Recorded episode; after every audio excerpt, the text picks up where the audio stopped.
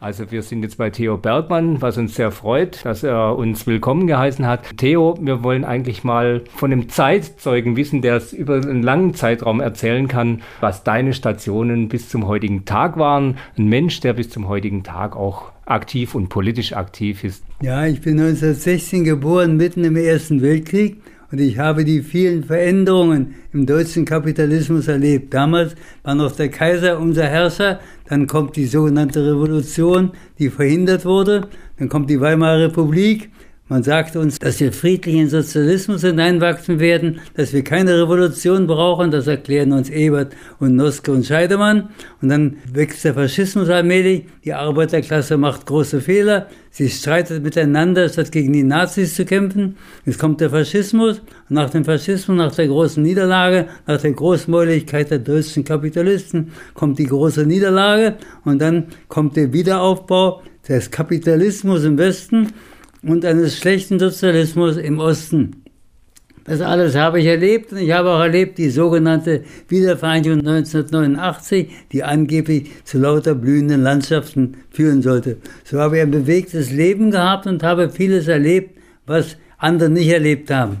Ich habe natürlich auch eine Zeit gehabt, wo ich gar nicht gar kein deutscher Staatsbürger war. Ich war von 1933 bis 1946 ausgebürgert und habe zuerst jetzt in Israel gelebt, zwei Jahre. Dann habe ich zweieinhalb Jahre in der Tschechoslowakei gelebt, bis der Hitler da einmarschiert ist. Und dann habe ich in Schweden gelebt und habe dort als Landarbeiter gearbeitet und bin dann 46 zurückgekommen. Das ist mein kurzer Lebensweg. Und wie sah das familiär aus? Also das eine war jetzt der politische Ablauf. In welchen Verhältnissen bist du aufgewachsen? Wie bist du politisiert worden? Wie war die Familie bei dir? Wir waren acht Kinder zu Hause, etwas, was heute ungewöhnlich ist.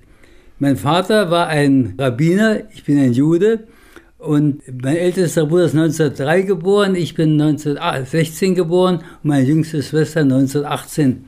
Und wir waren natürlich ganz verschieden, eine neue Generation, die den Ersten Weltkrieg erlebt hat, den Hunger, die Inflation, die Unruhen, alles, was da gewesen ist und der Faschismus. Wir waren natürlich verschieden von unserem Vater. Aber da wir acht waren und die Mehrheit, hat mein Vater wohl allmählich akzeptieren müssen, dass wir eine andere Generation sind und hat das verstanden und hat äh, uns machen lassen. Mein ältester Bruder war ein be bekannter Chemiker, hat nachher eine gewisse Rolle gespielt im Jetzt in Israel und hat uns jüngere Brüder ein bisschen in die Naturwissenschaften eingeweiht. Er war schon 1921, hatte schon sein Abitur gemacht und 1924 24 sein Doktor in Chemie bei einem bedeutenden Lehrern in Berlin, hat sich dann habilitiert in Berlin, war aber Privatdozent, aber da er Jude war und sich nicht taufen lassen wollte, konnte er kein Professor werden und 33 wurde er entlassen sofort, denn es wurde das sogenannte Gesetz für die Wiederherstellung des Berufsbeamtentums eingeführt. Auch so ein verlogenes Wort. Sie haben die Parteileute zu Professoren ernannt und die Fachleute rausgeworfen. Juden, Sozialdemokraten, Kommunisten mussten die Universität verlassen. Mein Bruder hat uns ein bisschen eingeführt in die Naturwissenschaften, der Älteste.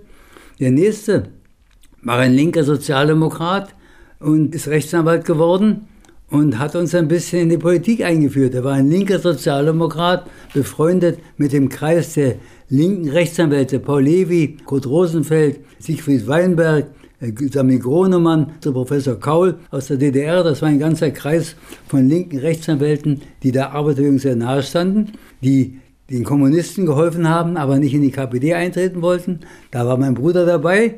Nach 33 haben wir alle Deutschland verlassen müssen ein Bruder von mir, der Alfred, der vierte von den Brüdern und der fünfte von den Geschwistern. Der ist 1933 verhaftet worden, hat ein Jahr im KZ gesessen, hat dann das KZ verlassen können durch die Hilfe meines Rechtsanwalts, des Rechtsanwalts, der mein Bruder ist ist dann natürlich in der Schweiz gewesen, hat dort als Arzt gearbeitet, nachdem er dort seinen Doktor gemacht hatte, ist dann von den Schweizer Behörden ausgewiesen, an die deutsche Grenze gestellt, den Nazis übergeben worden, der wurde umgebracht. Meine anderen Geschwister haben alle überlebt, auch meine Eltern haben überlebt. Ein Bruder wurde äh, Mediziner und Chemiker, einer, der Alfred, der umgebracht wurde, der war auch Arzt. Ein weiterer Bruder von mir hat äh, Medizin studiert, musste 33 aufhören, war mit mir dann in Schweden und hat dann ist auch mit mir zusammen zurückgekehrt, 46. Dann kam ich, In meinem Leben habe ich kurz geschildert, dann kommt eine jüngere Schwester, die letzte, und die ist Anfang 34 mit meinen Eltern nach Palästina gegangen. Die haben also überlebt, aber von meinen anderen Verwandten sind eine ganze Reihe umgekommen. Meine Tanten haben alle im, vor dem Ersten Weltkrieg und im Ersten Weltkrieg in die österreich-ungarische Monarchie geheiratet und da sind zwei Tanten sind umgekommen und ihre Männer in Auschwitz, aber eine in Siebenbürgen hat überlebt und er ist in Israel gestorben nachher und eine hat in, unter ganz schwierigen Bedingungen in Ungarn überlebt. Aber ein Teil meiner Verwandten hat überlebt, ein Teil ist umgekommen im Krieg. Einer meiner Vettern aus der Tschechoslowakei war auf einem Schiff das nach Palästina wollte. Das haben die Engländer nicht reingelassen. Da ist er im Schwarzen Meer ertrunken. Ein Cousin, ein Vetter aus Rumänien, der äh, wollte zur Roten Armee überlaufen. Der ist umgebracht worden. Man weiß nicht, ob von den Rumänen oder von den Russen. Die Russen aus Missverständnis oder von den Rumänen, weil sie keine Desertion liebten. Offenbar war das Desertieren gar nicht ganz einfach. Das ist die Geschichte meiner Familie. Das heißt, der Vater, der Rabbi, war mehr ein religiöser als ein politischer Mensch und die Kinder waren anders geprägt und waren der politische Teil in der Familie. Mein Vater war nicht unpolitisch, aber er war ja wie ein Staatsbeamter. Die Rabbiner in, in Preußen und in Deutschland waren ja fast wie Staatsbeamte und die waren verpflichtet, für den Staat, auch für den Kaiser, das Gebet zu sprechen dass er am Leben bleiben soll. Die mussten alles das machen. Mein Vater war aber ein aufgeweckter Mensch.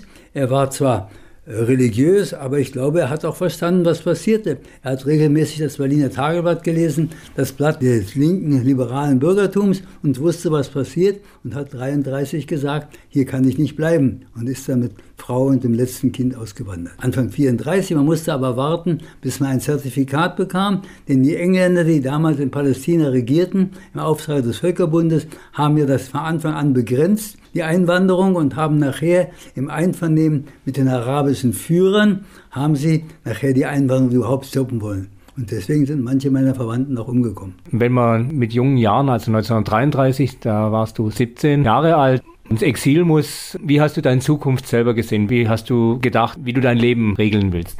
Das ist schwer zu sagen. Man hat an so einem Tag keine großen Pläne. Man denkt, wie überlebt man?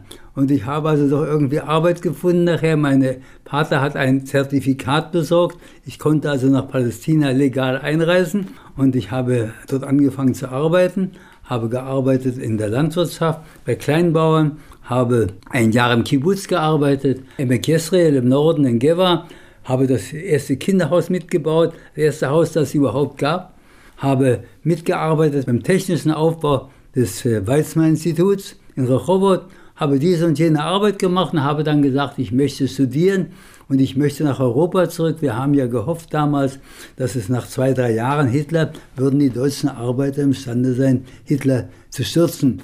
Wir waren zu optimistisch. Wir haben uns geirrt. Ich habe gedacht, zwei, drei Jahre. Es hat zwölf Jahre gedauert, bis er Deutschland und Europa vernichtet hatte. Ich habe mich um neun Jahre geirrt, aber Hitler hat sich um 988 Jahre geirrt. Und das war viel schlimmer und viel teurer. Nach 1946, wie ging es denn dann weiter? Ich bin am 1. April 1946 zurückgekommen und habe erst meine Freunde aufgesucht von der kommunistischen Opposition, die ich noch kannte, von vor 33 und habe sie gefragt, wollen wir was zusammen machen? Und wir haben zusammen eine kleine Organisation gegründet, die Gruppe Arbeiterpolitik und haben gesagt, wir wollen unabhängig sein, sowohl von der Sowjetunion wie von den kapitalistischen Besatzungsmächten. Wir haben zwar einen Unterschied gemacht zwischen dem schlechten Sozialismus in der DDR oder damals noch SBZ und dem schlechten Kapitalismus in Deutschland. Aber wir haben gesagt, auch das, was die Russen in Deutschland machen, ist nicht gut für die deutsche Arbeiterklasse.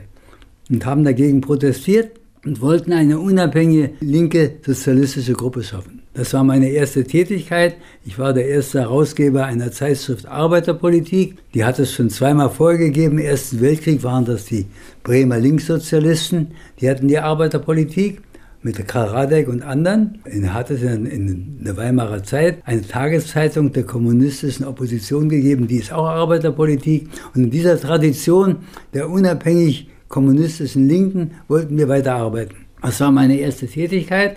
Meine Frau hat das Geld verdient und ich habe mich mit Politik befasst.